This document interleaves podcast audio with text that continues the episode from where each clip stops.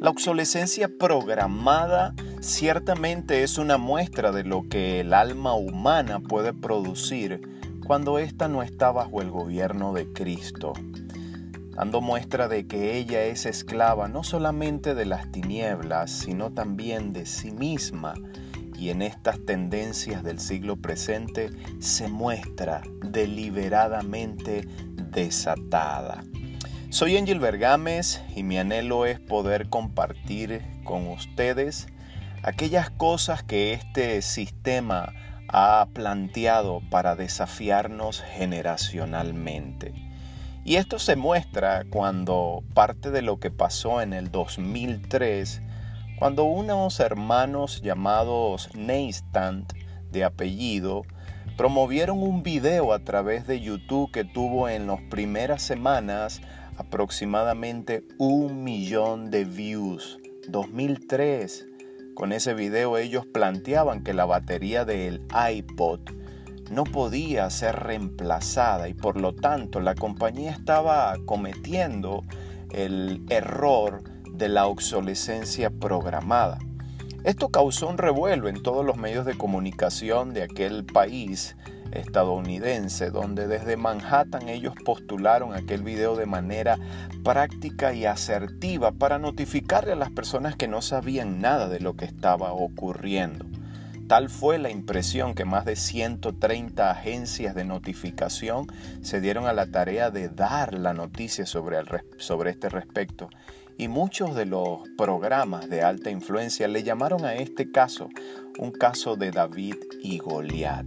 Lo cierto fue que algunas semanas más tarde, después de este video y esta atención que recibió tal denuncia, la compañía emitió algunas políticas nuevas para reponer las baterías y dar la capacidad de una nueva garantía a esos iPod. Cosas como estas son las que suceden en la vida real y que nosotros debemos saber leer en el ámbito de lo que está ocurriendo. Por eso nosotros no podemos ser personas que van todos por un mismo tubo, como se acostumbra decir en el argot sociológico. Debemos ser personas pensantes, gente que tenga la capacidad de saber leer su entorno. Me impacta mucho lo que declaraba la escritura hace algunos tantos siglos atrás cuando un rey veía en la pared cómo se escribían unas palabras que pocos podían entender, pero estas palabras fueron leídas por una persona de carácter profético y con una naturaleza espiritual, aunque era un hombre joven de temprana edad. Estas palabras eran posible leerlas porque el hombre que las estaba discerniendo era un hombre del reino de Dios. De la misma manera nosotros debemos saber leer lo que Dios está escribiendo en medio de las sociedades.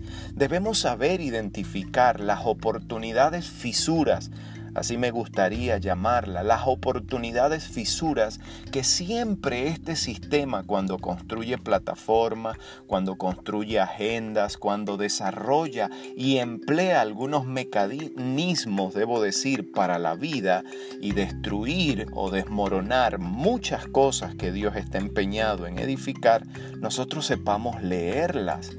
Por eso mencionaba el apóstol Pablo de manera muy puntual en la primera carta a los Corintios, ya en el último capítulo, porque se me ha abierto puerta grande y eficaz, y muchos son los adversarios, declaraba. Él entendía que este sistema tenía forma de ser penetrado, de que si habían algunas oportunidades fisuras para que todos nosotros como hijos de Dios tuviésemos la capacidad de saber cómo abordar cada circunstancia que se le plantea a nuestra vida diariamente. Nosotros somos personas que atendemos como mínimo cuatro órbitas en la vida que nos está aconteciendo todas las semanas. Me gustaría que tú lo pudieras tener en cuenta. Tú eres una persona, tú eres también una persona que está sujeta a un matrimonio si eres casado y si no lo eres, pues pronto en algún momento tendrás la capacidad de entrar a esa órbita. En tercer lugar tenemos la órbita de lo que es nuestras familias y por supuesto el ámbito de la vida de comunidad donde nos desarrollamos como hijos de Dios. Como mínimo esas cuatro áreas deben estar siendo vistas por nosotros constantemente. Siempre acostumbramos a decir de manera consciente y de manera intencional debemos estar dados a la lectura de esas oportunidades que el sistema ha dejado en sus programaciones. Algunas personas no lo pueden ver, pero nosotros hemos sido llamados por el Señor a ser personas puntuales para saber abordar estos desafíos generacionales que hemos encontrado. Si el caso de los Neitant tiene la capacidad de demostrarnos cómo una gran transnacional como, como esta agencia de computación y tecnología lo pudo hacer en el 2003, nosotros también tenemos la capacidad de desarrollar iniciativas que por muy pequeñas que sean, pueden dar en el blanco el detalle es que debemos tener conciencia de lo que el apóstol Pablo también determinaba diciendo en el siguiente verso después de esta declaración. Si se nos han abierto puertas grandes y eficaces, nosotros no debemos ignorar que hay muchos adversarios y, y, la hora de enfrentar los adversarios va a requerir de nosotros como mínimo tres cosas. Número uno, va a requerir la valentía. Valentía para que podamos obrar desde la luz, desde la claridad que el Rey de Gloria nos ha dado a todos nosotros. Nosotros podemos responder a lo que la Escritura llama como un pueblo profético. Somos una familia en Dios, somos participantes de su reino y debemos ser personas valientes desde la categoría que nos da la luz pero también se requiere de nosotros la capacidad de saber leer las oportunidades fisuras de este sistema. A eso le llamamos en segundo lugar la asertividad para discernir. Debemos ser asertivos, no debemos ir todos por un mismo canal como la sociedad y los sistemas de pensamientos globales están planeando llevar al ser humano al mismo punto de encarcelamiento.